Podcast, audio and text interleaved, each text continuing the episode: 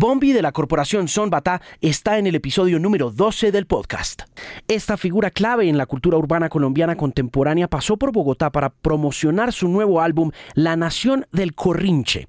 Y durante este carrusel de medios se detuvo un momento para compartir conmigo una historia de vida artística que inicia en la Comuna 13 de Medellín, donde su pasión por el clarinete lo lleva de la universidad a la conquista de uno de los más desafiantes lugares y de mayor prestigio en la música colombiana, el Festival Petronio Álvarez sobre el impacto de la cultura contra la violencia, el éxito rotundo de su canción Estamos Melos y su gran influencia sobre el urban mundial y también sobre la lengua española.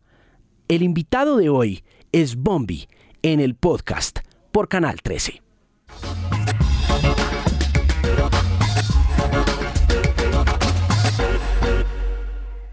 ¿Cuántos discos lleva hechos? Terminé, gracias a Dios, La Nación del Corrinche, que me demoré dos años y medio. ¿Por qué tanto? Porque quería ir a traer esos sonidos de cada una de las partes donde he hecho mi música y por la que nazco. Entonces fue el Pacífico, voy a Quibdó, voy a, al Petronio Álvarez, que es donde han sido uno de los conciertos más importantes para mi vida. En Medellín me encuentro con varios amigos. Entonces ese me demoré dos años y medio. Pero ya después de que encontré un color, yo decía, yo sí quiero sonar así ya llevo otro ya hecho y medio que está ahí también haciéndose. Qué, montón de trabajo. No, gracias a Dios. Gracias a Dios se puede empezar uno a, a sentir contento, chévere, chévere, porque está haciendo uno lo que ama, lo que siempre ha soñado. ¿Por qué fue tan importante el petróleo para usted? Ah, no, ay, manito, me tocaste la fibra, mano. El petróleo, eh, a mí desde muy pequeño, eh, mi papá me regaló un CD de Chirimía del Pacífico porque yo toco el clarinete. Cuando él me regala el CD, yo, papá, ¿pero qué es esto? Esto es mucha riquera, mano. O sea, ¿esto qué es? Papi, esa es la música tradicional de nosotros. Yo vengo del Chocó, yo vengo de allá del Baudó, y allá se escucha es esto. Yo me aprendí todo eso de, de oído, gracias a Dios. Con el grupo Bantú con el que antes estábamos, que también es de la corporación Zombata a la que pertenezco, pues empezamos a tocar y a imitar a los mayores de Zombata. Ellos tenían los instrumentos, y nosotros lo imitamos con flautas, pitos, ollas, y luego ellos nos empezaron a enseñar. Cuando nos enseñan, empezamos a tocar y a tocar y a tocar, y nuestro sueño era ir al Petronio Álvarez, porque nos decían, el premio más grande que ustedes pueden tener en la música del Pacífico es el Petronio Álvarez. Claro, nos, nos dedicamos todos los días, tres años, tres años a hacerle y hacerle y hacerle, tocamos en, o sea, en cualquier fiesta que nos invitaban, vamos para allá vamos para allá, vamos para allá, la gente le gustaba. Y cada año les decíamos a los mayores de Zombata, hey, queremos ir al petróleo. Y ellos decían, no. ¿Pero por qué? No, no están listos. Al año siguiente, no. En 2011 nos dijeron, muchachos, ya pueden ir. ¿Cómo? que según esos rechazos iniciales, ¿qué puede deducir usted que produjo esos rechazos, ¿por qué les decían en esos momentos no, no, no? ¿Y en qué momento les dijeron que sí? ¿Qué, qué elementos hacen que estén listos para el petróleo? Yo creo que uno siempre tiene que estar dispuesto a escuchar. Me ha, me ha enseñado mi mamá desde pequeño, porque si uno no escucha, no aprende. Entonces, cuando ellos nos decían no, era porque ellos sentían que no estábamos con el sonido apto. Eh, también estábamos muy niños, teníamos como 14 años y cuando íbamos a interpretar, sí, les gustaban, pero uno siempre tiene que estar rodeado de gente que le diga la verdad a uno. Y ellos decían, no, sí, lo hacen bien, pero ustedes pueden dar más. Cada vez que nos exigían, ellos decían, uy, esto man es que... Y decían, sí, pueden dar más, pueden dar más. Hasta que llegamos a eso, llegaron los profes, el profetado, Pitecantropus Tataurus, llega eh, Memo, y nos dice, no, ya tienen un color chévere, o sea, ustedes parecen que hubieran nacido en Quibdó o algo así. Nosotros todos, todos nacimos en Medellín. Cuando llega el momento, llamamos al maestro Johnny Pasos, él nos enseña, nos empieza a asesorar y dicen, muchachos, deberían de hacerlo así. O sea, era muy chévere porque la música del Pacífico se enseña silábica, no todo el tiempo es con notas musicales, que si mi la no. Pero también el maestro, el padre Isaac, cuando llegó a Quibdó, implementó eso. Y eso, el, maestro Johnny Pasos sabía eso. Entonces él dice, ustedes van a ensayar allá en el hotel de esta manera. Pan, papi, papi, papán, ¿Cómo así, maestro? No podemos tocar el clarinete. No, no, usted no puede tocar el clarinete porque lo descalifican. Y usted, si tiene la música en su cabeza, sus dedos van a hablar solos. ¿Y por qué lo descalifican? porque uno no puede hacer ruido en, los, en el hotel por concentración de todo el resto. Ah, ok. Eh, bueno, un montón de cosas. Entonces, cuando llegamos al Petronio Álvarez, nosotros estaba chiquitico andando vacilado. no nos creían que éramos de Medellín. Nos decían, ¿qué vienen a hacer? Chirimía tradicional del Pacífico. ¿Qué? Bueno, veían las pintas así y decían, pero ¿cómo así no? Y, pues, ¿de dónde son? De Medellín. Medellín, chirimía típica. No, el alcalde encargado en ese tiempo nos decía, no. Entonces era más, más tensión, más tensión porque...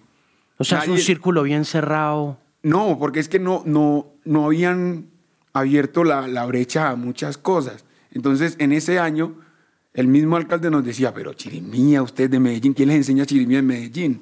Yo, pero ¿por qué dicen eso? Si en cualquier lugar donde haya alguien, pues si yo soy de la Comuna 13, yo te enseño lo que sé de la Comuna 13, ¿cierto? Entonces, así mismo nos lo enseñaron. Cuando llegamos allá, casi nadie nos creía. Y cuando empezamos a tocar, la gente empieza como que, estos peladitos, qué mano. Y seguían aferrados a que no podíamos ser de Medellín. Luego llegan varios maestros, eh, Rancho Aparte, eh, Africanto, y ellos se paran en la raya y dicen, venga, es que no es así, o sea, la música es universal. Si uno hace buena música va a llegar a cualquier parte del mundo. Y si la hacemos bien, pelados como ellos, van a poder nutrir al resto de las generaciones. Ay, yo me tocaron el corazón porque yo dije esa palabra. Cuando fuimos a la competencia, pues da la casualidad que el día que tocamos, todos los niños decían, yo quiero hacer eso, todo, no mamá, yo quiero. Y era porque en ese tiempo, en 2011, estaban diciendo que la chirimía era solamente música de viejos. Y eso también era el mensaje que nosotros queríamos dar. Es que la chirimía, o sea, yo amo la chirimía. La chirimía del Pacífico yo la amo. Y era eso de decir que la música, o sea, ¿cuántos años lleva de muerto Schubert, Chopin, Michael Jackson, Prince? Y la música de ellos se sigue escuchando, pero fue porque le metieron tanta dedicación, tanto amor, que hicieron hitos, que hicieron música que se iba a quedar en el mundo. Pero ¿qué le falta a la chirimía para obtener el estatus que obtienen a lo largo del tiempo las músicas de Schubert, de Prince, de Chopin y de Jackson? Porque sigue existiendo esta brecha independientemente de que la pasión con la que usted menciona todo el fenómeno de la chirimía alcanza a contagiar al más apático de los observadores. ¿Qué nos falta para poder apreciar eso así, de esa manera? Yo creo que es conocerla. Eh, ahí sí te, te doy la razón en lo que decía ahorita, que en una parte es muy cerrada, y era de que, eh, por ejemplo, hay, hay cosas de la chirimía típica del Pacífico que no se escriben. Cierto, porque es más de cómo tú sientas la música.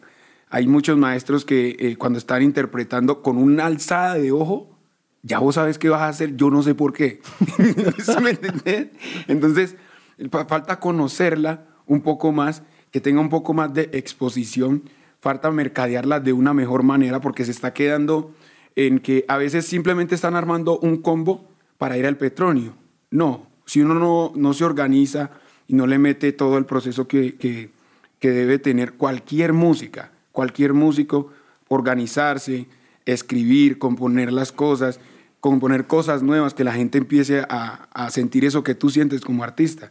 Yo pienso que eso es lo que falta y que yo estudié música en la Universidad de AFIT y tenía mucho esa conversación con el profe. Yo le decía, profe, pero ¿por qué no intentamos que las músicas de Colombia sean las que se enseñan en, en la academia? Porque sí, eh, no estoy diciendo que la clásica no deba de enseñarse porque nos dan muchas bases, nos, de- nos dicen cómo movernos. Pero si usted va al país de Schubert a tocar Schubert y allá hay alguien que es nacido allá, ¿quién lo va a tocar mejor? Que está más Obvio, allá. está obvio allá. Entonces yo digo, ¿por qué no empezar a impregnarle a la educación musical de Colombia? ¿Y qué le contestó? Él decía, Bombi, sí, hay que hacerlo así. Y yo soy, le, doy muchas gracias a todos mis profes de clarinete porque en el primer semestre le tuvimos esa conversación y de ahí para allá siempre me decían, bueno, usted quiere, quiere hacer algo diferente, lo hace, pero si usted mismo lo escribe. Yo no sabía escribir en, en notación musical. Y me enseñaron, ah, bueno, esto, esto se llama así, esto así, así, asado.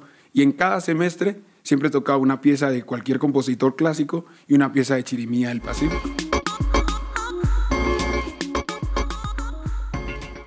Estaba leyendo yo que Michael Jackson, ahorita que estaba usted contando esa historia de cómo hay cosas en la música popular que no se pueden anotar, que no se pueden, que no se pueden escribir, que Jackson tenía eso. Michael Jackson, a Michael Jackson le entregaban una canción y eh, se la entregaba un cucho de 28, 30 años en esa época, de 35 años, de esos que eran contratados por Berry Gordy para escribir canciones y se las pasaban a los artistas y le, y le decía, el peladito iba y le decía, ve, ¿qué, qué, qué es esta palabra? Anguish, es un pedacito de la biografía. Y el cucho le decía, eh, angustia, es una cosa que se siente acá en el pecho, en la mitad y duele un poco y ese... Y el chino con nueve añitos como que leía Anguish tan, tan, y se iba y se metía al estudio y el viejo decía, no, pues este peladito que va.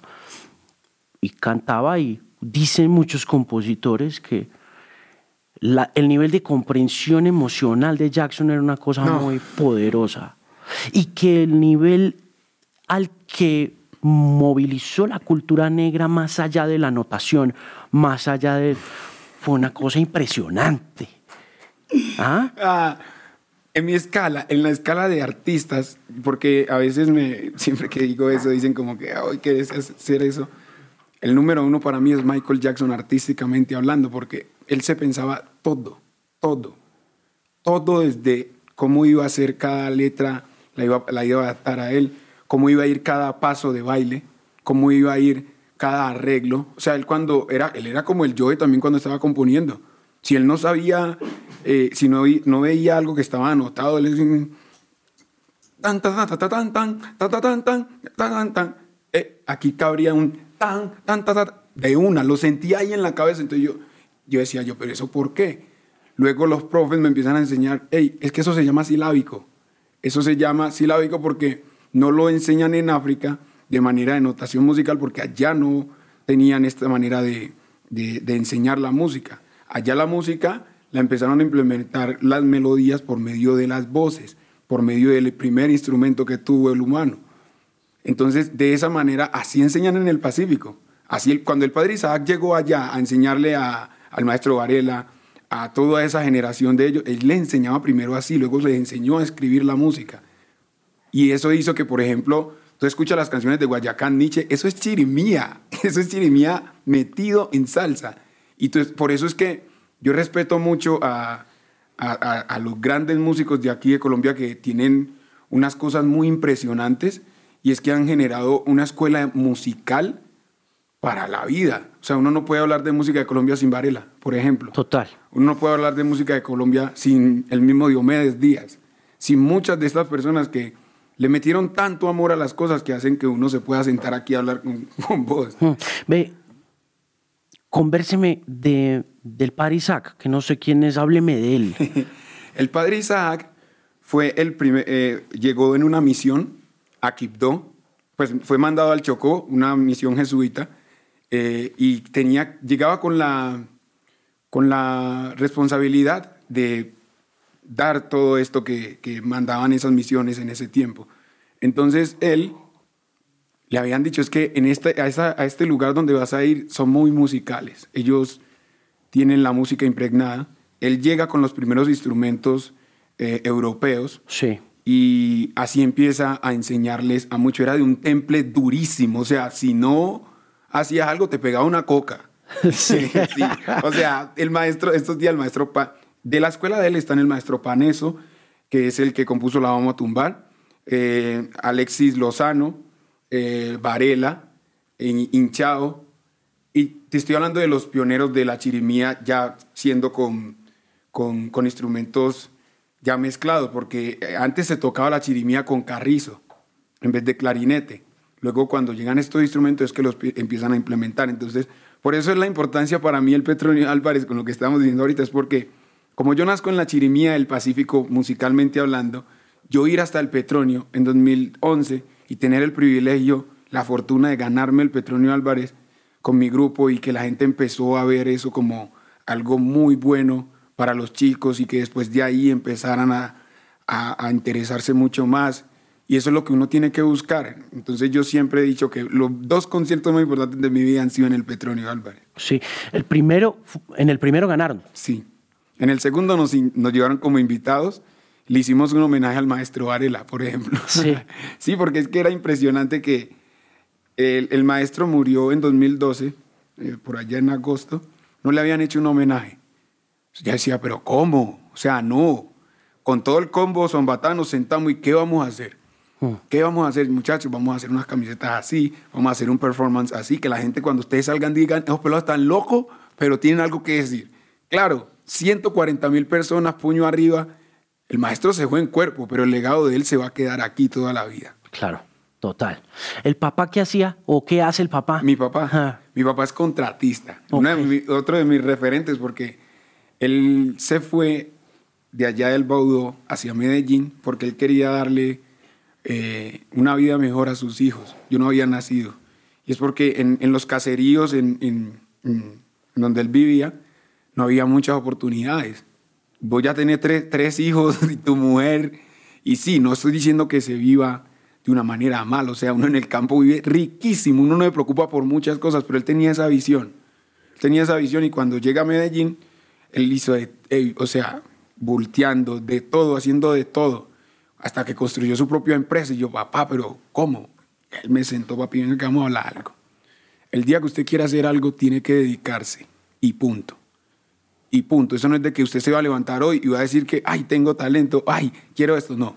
Usted tiene que trabajar para lograr eso. ¿Y montó empresa? ¿Qué, empresa montó? Montó una empresa de construcción. Él, él es contratista, entonces siempre lo están llamando para todo lo que tiene que ver con demoliciones, eh, eh, explotaciones de, de esos edificios y esas cosas. ¿Y la música de dónde salió? Mi bisabuelo era clarinetista. Se llamaba Ángel Saturio, Sí. Córdoba.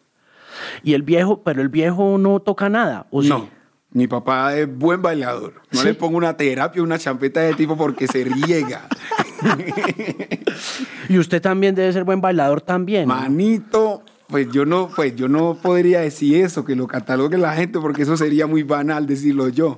Pero yo digo que yo muevo mi cuerpo, yo muevo mi cuerpo y siempre que estamos en escenario, por ejemplo, yo siempre estoy cantando, moviendo mi cuerpo, tocando instrumentos.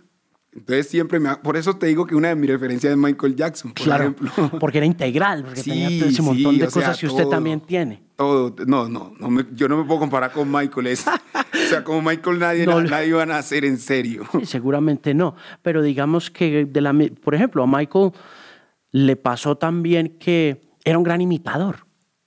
Era un excelente Sí. imitador de niños. O sea, el hombre cogía una canción de Jackie Wilson, lo veía en televisión, el hombre se agachaba y se arrodillaba en medio de la balada y el tipo cogía el pasito de una, ¿no? Sí, sí, sí. Es que era muy teso, era muy teso, pero sí me gusta mucho toda esta parte de, de que uno pueda contar con el arte, contar más allá de solamente una letra musical o una composición o algo. Por eso, en una tarima sea mil, diez mil o una persona, si está ahí, es porque quiere ver algo de ti. Entonces, siempre me entrego. Hmm, ¿Y la mamá? Mi mamá es chef.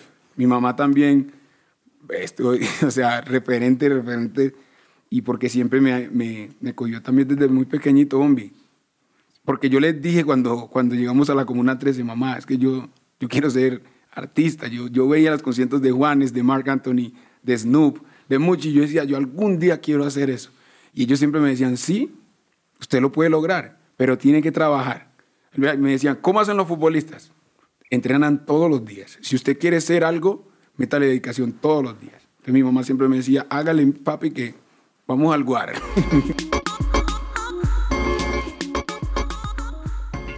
¿Cómo fue la vida en la Comuna 13, la infancia y la adolescencia? Yo vivo en la Comuna 13. Todavía. Yo vivo en la Comuna 13. Yo era un robamangos y pomas. y eh, llevaba mucho tiempo en la calle, mucho tiempo porque uno con los compañeritos se iba de aquí a allá. Pero cuando descubrí el, el primer sonido que me enamoró de la música realmente, que fue Kilele, tocado por John Jaime Sánchez, que es ahora mi manager, fan tuyo número uno. Ah, sí. Te mando saludos. Bendito sea mi Dios, dígale que gracias. Eh, ahí empezó a canalizar toda mi, mi energía, yo, porque yo soy muy hiperactivo. Mm, ¿Cuánto, ¿Cuántos años tenía cuando...? Cuando llego a la comuna, mm. tenía 10 años. Y ahí empezamos, o sea, yo, de, más pequeñito, yo era muy, muy hiperactivo. Yo me creía un Saiyajin. Yo me tiré a un tercer piso, le metí una mano a la licuadora y mi mamá, pero papi, ¿qué pasa? O sea, no. ¿Se, ¿Se, quebró algún hueso alguna vez o no? No, nunca me he quebrado un hueso. Oh, bueno. Eso nos pasa a los hiperactivos. No, no nos quebramos nada todavía. no, eso. Y ya cuando llego a la comuna, mi mamá decía, sí, papi, eso es lo suyo, porque ahí eh, los, de, los mayores de Zombatá, la corporación a la que yo pertenezco, empezaron a deducir cosas. Y era de que por medio del arte, tú aprendes muchas cosas que a veces te mandan a, alguien a que te las diga y tú no vas a hacer caso, porque uno a veces se cansa del legue y hábleme hábleme. Entonces descubrieron una metodología. Y que es que por medio del arte usted puede tener dedicación, esfuerzo, disciplina, eh, tiene que tener compañerismo cuando está en grupo y todo eso. Y asimismo desarrollaron esa metodología de alto impacto por la cual le enseñan a los niños, niñas y adolescentes los derechos o prevención de muchas cosas. Claro. Entonces, yo soy de la primera escuela de Zombatá, eh, donde habíamos como 45 peladitos, canzones, canzones. Pero cuando entregaron un instrumento, uno era todo el día en su casa o donde sea, yo quiero lograrlo, quiero lograrlo, quiero lograrlo. Y no estoy diciendo que, que todos tienen que hacer arte o algo así, en el deporte o algo así, pero yo sí, nosotros sí hemos visto que por medio del arte uno puede generarle esas bases a los niños para que tengan un poquito mejor el poder de decisión. Mm, ese panorama de la Comuna 13 desde esa época de la niñez y de la adolescencia, ¿cómo ha cambiado al día de hoy? Muy, muy, muy bonito. O sea, eh, antes yo llego en medio de, de, una operación que se llamó la Operación Orión. No jodas. Eh, yo llego a la Comuna 13. Cuando yo llego, eh, para muchos el referente era el pelado que está en la esquina, eh, porque tenía dinero, tenía poder, las chicas estaban con ellos, pero ahora no es eso. O sea, hoy la Comuna 13 fue uno el lugar más violento del mundo en un tiempo. ¿Por qué fue tan violento? Porque, ¿Qué, qué condiciones sociales, geográficas, políticas hacen que ese lugar hubiera sido el más violento del mundo? Pues no voy a decir nombres porque me, no me gusta referirme mucho a eso porque para mí ese pasado ya no, no, no va a tener mucha relevancia con todo lo bonito que, está empezando que está pasando. Y es porque por la comuna pasa la vía al mar.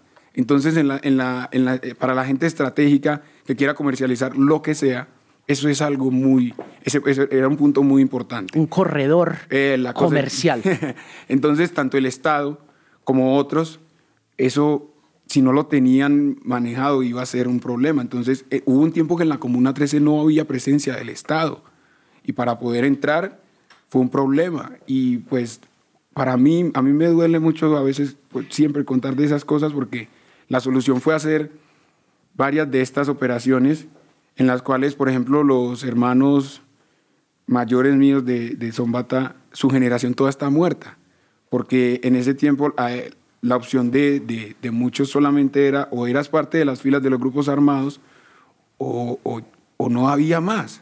Pero ellos, otra opción. Claro, a ellos les salvó la vida un cassette, un cassette de rap que les llegó y ellos decían, yo no entiendo nada, porque era en inglés, pero vamos a intentar remedar esto, vamos a intentar hacer algo y ellos vieron, ve, después de los tiempos, ellos hacen rap desde el 90 cuando pasa la operación Orión y ellos ven que no son parte de los desaparecidos, de los que estaban en la cárcel, pues ellos dicen, pues eh, fue el arte, fue porque quisimos ser cantantes. Entonces, si a ellos les funcionó, por eso empezaron a llamar a sus vecinos, a sus primos, a todos. Y ahí es donde nace la corporación Zombatá. Empiezan a crearse los grupos y cada una de estas cosas llevaba a que la gente tuviera mucha más resistencia, porque todas las corporaciones, fundaciones que hay en la 13, nacen por la resistencia, porque no, no queríamos seguir haciendo parte de, eso, de no tener control de ni siquiera la vida de uno mismo.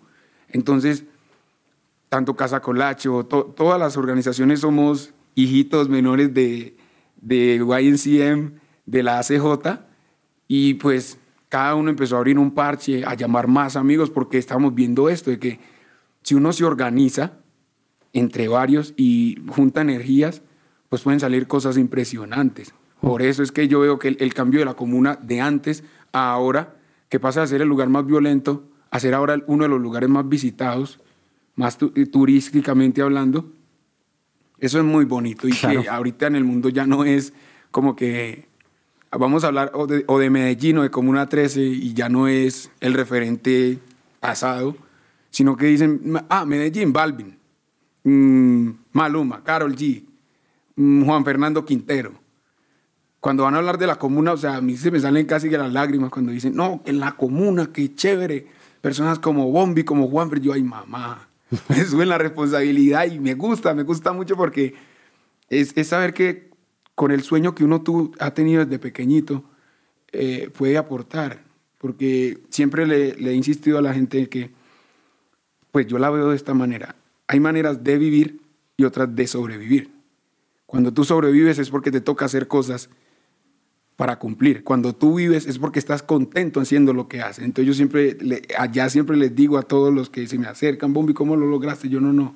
Yo sigo en, la línea de salida y quiero seguir trabajando todos los días, pero yo solamente te invito a que vivas, no sobrevivas. Haz lo que amas, porque si te vas para otra parte a cumplir con las cosas, con el tiempo te vas a ir aburriendo. ¿Cuántos años tiene de creada la corporación Zombata? Zombata legalmente se constituye en 2007, pero eh, desde 2005 está creada la corporación como nombre Zombata, porque Sí. antes hubo unos nombres entre los grupos juveniles que habían en ese tiempo, Afro Renacer de la Juventud, estuvo Sol Naciente, ¿cierto? y como te digo, ellos hacían rap desde los 90, entonces ha sido muchísimo. el- el tiempo. 29 años. No, no, pero carajo. ha sido bastante, bastante, pero no, no, ya va para 20, 22 más o menos años desde que ellos les llegó ese cassette. ¿Y qué traía? ¿Sabe usted qué traía ese Eso era cassette? Run DNC, eso era África Bambata. Ok. Y- La Zulu Nation con es toda. la cosa, es la cosa. O sea, es, vos lo hubieras visto ese inglés guachu, güey. Esto me. Eso tuvo que haber sido muy divertido, eso No. ver crecer eso desde ceros con ese montón de influencias de afuera, ¿no? Claro, porque es que, y ahí es la importancia para mí, como artista, por ejemplo, que mi referente nunca fue el pelado que estaba parchado en la esquina, mi referente era ese pelado que estaba todos los días montado en esa plancha tocando. Porque lo- los vecinos decían, es que nosotros obviamente pre- preferimos los sonidos así sea desafinados que usted hagan que los sonidos de las balas. Entonces, tanto la comunidad las familias, todos decían, apoyemos a esos pelados, apoyémoslos porque ellos están haciendo cosas diferentes. Claro, se iban sumando más y más y más y más. Y ya el referente no era ese. Ahora el referente es tu vecino, el que es antropólogo, o, el, o, la, o la chica que es periodista, o el pelado que está en televisión todos los días. Entonces ya tenemos mucho de dónde escoger y no quedarnos solamente en, en, en lo de antes. Sí. ¿Qué tan importante es la educación formal en ese proceso o la educación se puede obtener de manera informal, desde la vivencia en la comuna, en el barrio, en la comunidad? Yo digo que la, la- la educación primeramente empieza en la casa. Cuando a ti en la casa te, te impregnan unos buenos valores, así mismo tú vas a donde sea a, a hacer cosas diferentes. ¿Qué le enseñaron? ¿Qué le enseñaron el papá y la mamá? No, mi mamá siempre me ha dicho, usted tiene que respetar, tiene que respetar. Eh, en- yo soy criado, mi- yo tengo tres hermanas mayores que yo y mi hermanita menor que nació. Y ella decía, usted siempre tiene que respetar a las mujeres. Usted nació por una mujer. Entonces yo no permito nada que me toquen a, a cualquier mujer o lo que sea. Eh, mi papá siempre me decía, tiene que trabajar. Nunca, nunca se vaya a, poner, a ir por el lado fácil o algo así. Si quiere algo, tiene que trabajar todos los días por eso. Entonces, cuando la educación es así, es de que uno está en su casa. Mi papá me decía, vea, usted ve cómo sale la gente ahí en la televisión, políticos, lo que sea, porque ellos tienen una especie de liderazgo. Si usted quiere ser un líder, capacítese, haga lo que sea. Entonces, cada una de las cosas, sí, en la calle se aprende mucho, Por ejemplo, yo le, recomiendo mucho a, a toda la gente de los guetos en el mundo, uno tiene que saber vivir en la periferia, uno tiene que saber jugar en el barrio, porque el barrio te, te, te propone muchas cosas fáciles, te propone muchas cosas en las cuales uno, uno puede caer, ¿cierto? Pero no nos vayamos siempre por el camino fácil. Yo sé que el difícil es más largo y es más duro, pero da más, da más satisfacción, Mm. es más chévere. Yo lo digo aquí de, de corazón. Entonces, cuando tú llevas todo eso que has aprendido en la vida, que te enseñan en tu casa, en el colegio, y tú quieres llegar a hacer más cosas, si tú no tienes educación sobre lo que quieres llegar a hacer, yo lo veo un poquitico difícil. Yo me acuerdo del disco de Kendrick del Ah, del 2014. Eh, ay, eh, me gusta mucho ese disco de Kendrick porque cuenta un poco esa historia de las tentaciones y de la dificultad de vivir en el gueto, de vivir en el barrio, de vivir en la periferia. Y esa historia comienza con él eh, haciendo como varias paradas en el barrio y una de ellas es una conversación que tiene con dos o tres amiguitos que tienen 16, 17 años, que lo convencen de que se robe el carro de la tía para irse a robar una tienda. Así comienza, el, hay una parte incluso, como la tercera canción del disco, la tía llamándolo, diciéndole, hey, devuélveme el carro. Y, es, y, y llega el momento ese crucial del disco, como en la mitad, en la que Kendrick tiene que tomar la decisión si coger esa pistola, entrar a robar la tienda, o si simplemente dejar a los pelados ahí y dedicarse a lo que se dedica hoy, que es rapear, ¿no? Le- usted porque yo no sé por qué quién te contó que te hablaras, me hablaras de mis referentes, en serio.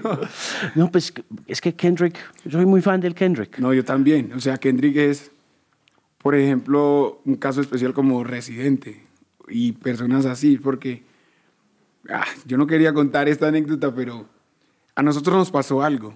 Eh, en Zombatá, en un tiempo, íbamos a recibir una visita eh, de la mini- ex ministra de Cultura.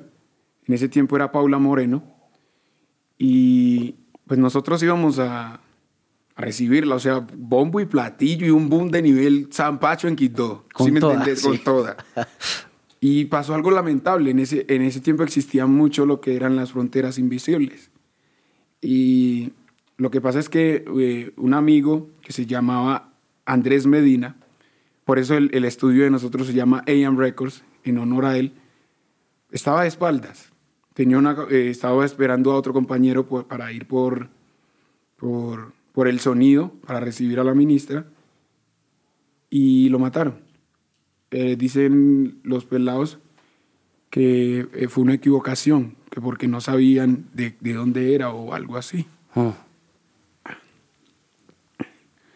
Entonces, nosotros sabíamos quién era, primero que todo, y era tomar esa decisión, o nos matamos todos y vamos a cobrar venganza o lo que sea, o, o vamos a dar una lección de vida o vamos a hacer algo para que no sigan pasando estas cosas. Entonces, sí, o sea, uno no puede decir que no, no o sea, se te está yendo un hermano, ¿sí me entienden? Claro. Entonces, entre todos, en, en especial los mayores, o sea, yo tenía un taco aquí que yo no sabía, yo no sabía qué hacer, o sea, y era como, marica, ¿qué vamos a hacer en serio? Nosotros dimos, no, muchachos, nosotros estamos llamados a otras cosas. Eh, dice John Jaime, mi manager, y sin rencor abrazar a los, a los que me han lastimado. Eres la esperanza de los que ti han creído, por eso están a tu lado. Desde la ANC escribió en una de sus canciones, porque también es MC. Y es, es, ese- es eso, de que uno, si uno no toma las decisiones correctas, eh, pues se te va a trocar tu sueño. A veces tocan cosas así difíciles que uno de pronto no podrá controlar, pero uno sí tiene que tener claro que, pues yo de mi parte diría como que el corazón no necesita tanto odio, tanto rencor o algo así, y a veces toca pasar la página y enviar otro mensaje que sí se pueden hacer cosas diferentes. ¿Por qué cree que como especie nos cuesta tanto perdonar? Yo no sé, mano. O sea, yo no sé por qué se, se tiene uno que quedar en, en, en los recuerdos malos. Yo como persona siempre donde llego intento es coger lo bueno de cada persona y, pase lo que pase, me quiero quedar con ese recuerdo. Y yo creo que uno tiene que aprender a decir, disculpa, me equivoqué, esto estuvo mal, esto no es así. Pues a mí, o sea, yo también soy un ser humano. Eh, en varias partes, cuando uno está metido en esto de la música, eh, si uno se deja creer del brillo, se forma algo tan feo que se llama ego. Y eso no deja que la gente del alrededor pueda estar en conexión contigo, porque siempre te van a decir solamente lo que tú quieres escuchar. Total. Entonces yo soy afortunado de que siempre cuento con un equipo impresionante que me he criado con ellos toda la vida. O sea, te digo que el que me enseñó a tocar el clarinete ahora es mi manager. Todos esos que están ahí fuera son criados conmigo. Entonces, cuando, y, y mi familia, mis seres queridos, intento siempre rodearme de gente que me diga siempre la verdad. Por ejemplo, ahorita en, en lo que estaba pasando con Estamos Melos, uno, se, uno esa espuma y no, no, manito, quite la espuma de esa cerveza y vea qué es usted. Devuelva así. ¿Y cómo la quita? Porque es que yo le voy a decir una cosa. el impacto que esa canción ha tenido en la cultura popular en Colombia, en todas las instancias, desde el estrato más alto hasta el más bajito, es una cosa impresionante y no es ni halago ni adulación, sino real. Es todos estamos melos después de que apareció esa vuelta. Y, ¿No? Eh, y volviendo al tema silábico y a la forma como también se construyen estas nuevas sensibilidades y estas nuevas músicas el, el impacto lingüístico. Es una cosa muy brava. puede que haya estado en algún lugar, en algún sector de la sociedad la palabra melo, pero ahora está en toda parte. ¿Ah? Yo le digo a todo, el, a todo el que me pregunte siempre, para mí Estamos Melos es una bendición. Nosotros le decimos bendición a los niños, a los hijos. Tengo nueve bendiciones ahí en la Nación del Corrinche, pero Estamos Melos es un caso solito, aparte. O sea, y esa canción, como todas las del disco, yo lo que busco es a que la gente conozca cómo yo tengo el rayón aquí en la cabeza. Entonces, yo no quiero como hacer, eh, digamos, voy a, escribir algo que no siento. No, pues yo todos los días allá con mis panas, hey, como, manito, ¿qué es lo que? Melo. Y, hey, ¿esto qué? Cisas. Melo, cisas. Yo, no, manito, esto tiene como que un ritmo. esto tiene algo. ¿Y cómo uno quita toda esa espuma? Yo digo que es con la gente que lo quiere a uno, que le dice a uno, hey, no, manito, estás, estás yéndote por otro camino. Vos no sos eso. Vos sos el mismo robamango y pomas que allá. Yo a veces miraba para atrás y yo, sí es verdad. Sí es verdad. Y a toda la persona que, que en un momento, o sea, hasta hacía cosas por inercia, o sea, ni, ni me daba cuenta y luego me siento autoevaluarme. A mí no me gusta hablar de la gente. Yo creo que uno tiene que es tirarse puya a uno mismo para así mejorar. Entonces así mismo empecé como que esto está mal, esto está mal, esto está mal y la gente no necesita gente arrogante. El mundo no necesita gente arrogante. El mundo necesita más gente que comparta alegría. Yo creo que esa es mi misión en el mundo, compartir felicidad, alegría y con Estamos Melos empezamos a lograrlo. ¿Dónde, ¿Cómo estalló? Yo creo que fue el, el trabajo constante, constante porque cuando nace la canción, o sea, yo llego de una gira de dos años eh, que se llamó Territorio de Sueños. Lo que hacíamos era ir a, más o menos 25 municipios y ciudades de Colombia a enseñarle los derechos a los niños con la metodología que te dije ahora. Y en ese, en ese viaje, yo, te, yo empecé a decirle a los niños, estamos malos, sisa, sisa. Vos sabes que los niños no mienten, los niños están para las cosas. Cuando los niños empiezan a, a decir eso, y yo les digo, bailen así, chao, chao, yo, ay, mamá, esto tiene algo. Llamo yo, DJ Guay, Chiqui Record, quiero hacer un álbum que se llame La Nación del Corrinche. Chiqui me dice, manito, aquí cabe un personaje con el que estoy trabajando, que es muy hermano, te lo voy a presentar. Me presenta Donkey Rap. Yo, Donkey, manito, te tengo una canción, se llama Estamos Melos. Que no, en serio, ¿cómo se llama? Yo, sí, estamos melos. Nos metemos al estudio. Yo le dije, manito, yo lo que quiero que reflejemos aquí es cómo se vive en cualquier lugar del mundo. Yo, por ejemplo, en mi estrofa estoy diciendo, estamos melos. Aquí yo me les revelo. ¿Por qué eso? Porque estaba por allá en varias vainas. No quiero que nadie me venga con recelo, es porque siempre están hablando de la Comuna 13 mal. Entonces ya uno como que, Dios, pero ya no más, por favor. Ya no hay cordura, pues muévete bien melo como si el planeta este fuera el cielo del corrinche. O sea, queremos que la gente se quite todas esas penumbrias, todo, y no se cohiban y disfruten. Que, eh, que nos gusta vacilar, que sabemos que es bailar. Ah, no, perdón, me adelanté. El real sabor se vive en el gueto y que nadie tiene miedo de mover el esqueleto. Manito, usted tiene que pegar una farra en el barrio. O sea, la gente está este, de ahí para allá, todo es chévere. Que nos gusta vacilar, que sabemos que es bailar y que todo el mundo sabe que esto empezó en África. A mí en la historia me han enseñado que los ritmos, el tambor, eh, la música empezó en África y así mismo eso le da conexión. La humanidad. Sí, eso le da conexión a, a todo el disco en lo que estoy diciendo. Esta, Nación del Corrinche dice qué va a pasar y estamos melos y luego pasa Baila como niga y todo eso empieza a decir. Entonces así se construye Estamos melos. Cuando la terminamos de hacer yo la llevé donde mi primo. Tenía un barcito que se llama Tokio, nosotros le, le decimos el cielo del Corrinche. Ya te imaginarás por qué. ¿En dónde queda? Ahí, allá en la Comuna 13, AM Records, Bata queda una lomita empinada. Uno baja ahí en el reversadero, ahí queda. Cuando lo entregamos, eso se volvió un corrinche. Corrinche es fiesta, alegría, pero también corrinche es chisme. Entonces ese corrinche que Bombi tiene una canción, manito, eso está riquísimo. Eso empieza a regarse, a regarse. Luego yo le decía a estos manes, manito, yo soy muy farrero, me gusta la fiesta. Por eso me pusieron eso de rey del corrinche. Yo cogía, así como hacían en los tiempos de antes, cogí mi, una memoria USB de manito, escuche esto. Escuche esto, por casi todo Medellín. Por escuche, toda parte. Escuche, escuche. Cuando nos dimos, fuimos a ver, el Yera estaba minado, estamos melos, la 33, cada uno de los barrios rumberos. Empezó eso a volverse viral en todo Medellín. Le llega un hermano a Juan Fernando Quintero le llegó y me escribe al interno en Instagram, monstruo, ¿la canción qué? Eso, es suyo. Yo, sí, manito, gracias a Dios. No, manito, la canción me gusta mucho. Él empezó a celebrar todo, todo con esa canción. En ese tiempo él jugaba en el Medellín. Cuando él empieza a celebrar con ella, una vez cuando el Medellín clasificó a cuartos de finales, ese camerino lleno, todos los aquí estamos, Melo, sí, sí, sí.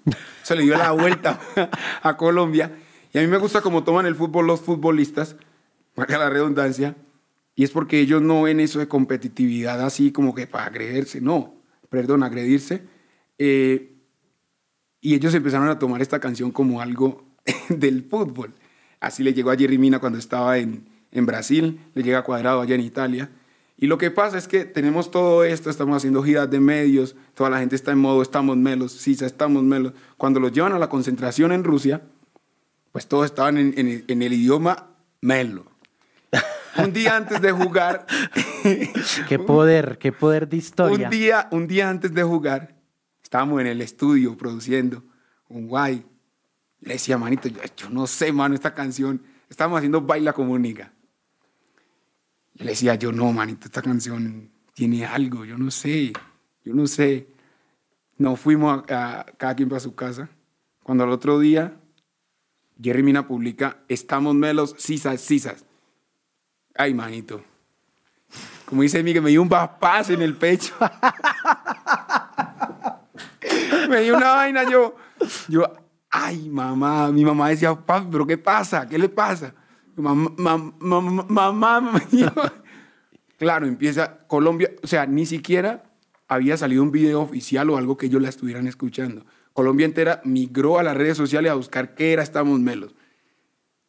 De una vez encontraron la canción, ¿La encontraron dónde? ¿En YouTube? En YouTube. Ni siquiera ¿Usted ya la había montado ahí o qué? Estamos menos, yo la subí en 2017. en 2017 la lancé el día de mi cumpleaños, el 11 de junio. En septiembre, que grabamos el video con 36 grados, muchas gracias, manitos, salió el video y estábamos en ese trabajo que te, dije, que te dije, ir a todos lados, yo a cada quien y escuchar mi canción, por favor. Escuchar mi canción y eso pasó un año después, en el Mundial, que también es en junio, en julio, perdón. Claro, cuando vamos a ver, todo Colombia empezó, estamos melos, sisas, sisas. Sale un video por allá ellos bailando, un montón de celebridades y amigos también con la canción y entonces se volvió casi un himno. No, es un himno, eso no hay nada que hacer y lo que le digo, todo, antes sí, existía el vocablo, existía la palabra, pero ahora existe en toda parte. Es, es, puede uno hasta decirle a la Real Academia de la Lengua Española que vaya haciendo vueltas para meter la palabra melo en el diccionario. Ya lo hicieron. ¿Qué? No. ¿Cuándo? No pusieron, el melo, pero sí pusieron el cisas. Todo el mundo en ese tiempo empezó a migrar a las redes sociales. Como todo el mundo estaba diciendo, estamos melos, cisas, estamos melos, cisas, le hicieron la pregunta directa a la, a la Real Academia de la Lengua y dicen, ¿cómo se escribe el cisas? Dicen ellos su definición, cisas se escribe con S al final y viene del léxico de la, eh, de la jerga de... Espera, que me da mucha risa. De la jerga popular del barrio, ta, ta, ta.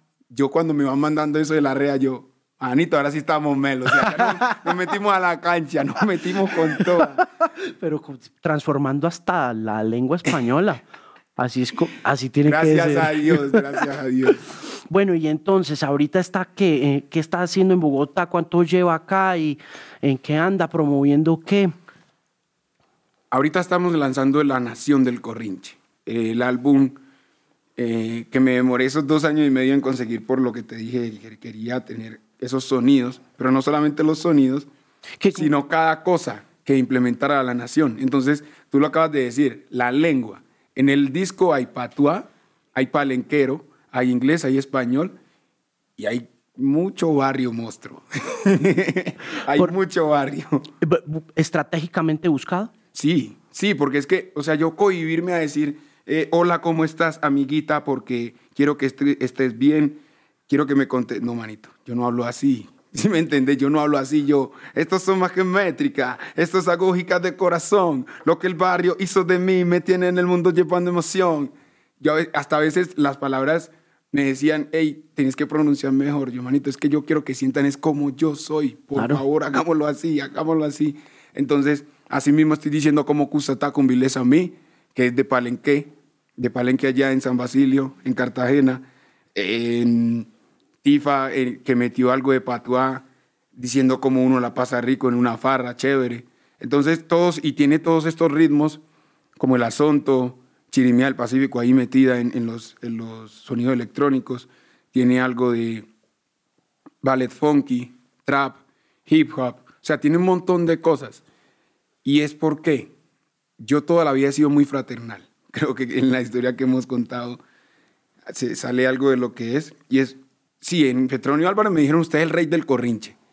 Pero el camino en la música y estar con mi gente me enseñó que eh, uno tiene que darle el mérito a las personas por lo que hacen. Entonces, hubiéramos podido crear el reino del corrinche. No, nación, porque las naciones se juntan muchas personas para hacerlas grandes. Comparten ideales y hacen que todo eso sea así. Y como yo sé que hay mucha gente farrera en el mundo, nace la nación del corrinche, en el que cada una de esas personas que les gusta de disfrutar la vida, que les son bienvenidas. Entonces la nación del corrinche hace que yo esté aquí, hace que cada una de las personas que compusimos ahí en el álbum, que pusieron su entrega, que mi, eh, mi, mi coreógrafo, porque yo sí, como te dije, yo estoy bailando todo el tiempo. Mi coreógrafo, los otros bailarines de Quilombo Crew, el equipo, todo el resto de Zombata, trabajan para que eso pase. Entonces, así mismo quisimos llevar eso. Nación del Corrinche, porque en la Nación del Corrinche todos somos importantes, todos aportamos. Y sí, ellos quisieron que yo esté representando la bandera y esté diciendo, eso es lo que hay pero ahí hay un trabajo muy grande detrás. Inscríbame en esa nación, inscríbame la cédula ahí. Manito. Con toda. Bombi, gracias, mucho gusto conocerlo, es un orgullo saber lo nuestro. Qué chimba tenerlo aquí. Muchas gracias, monstruo. Gracias.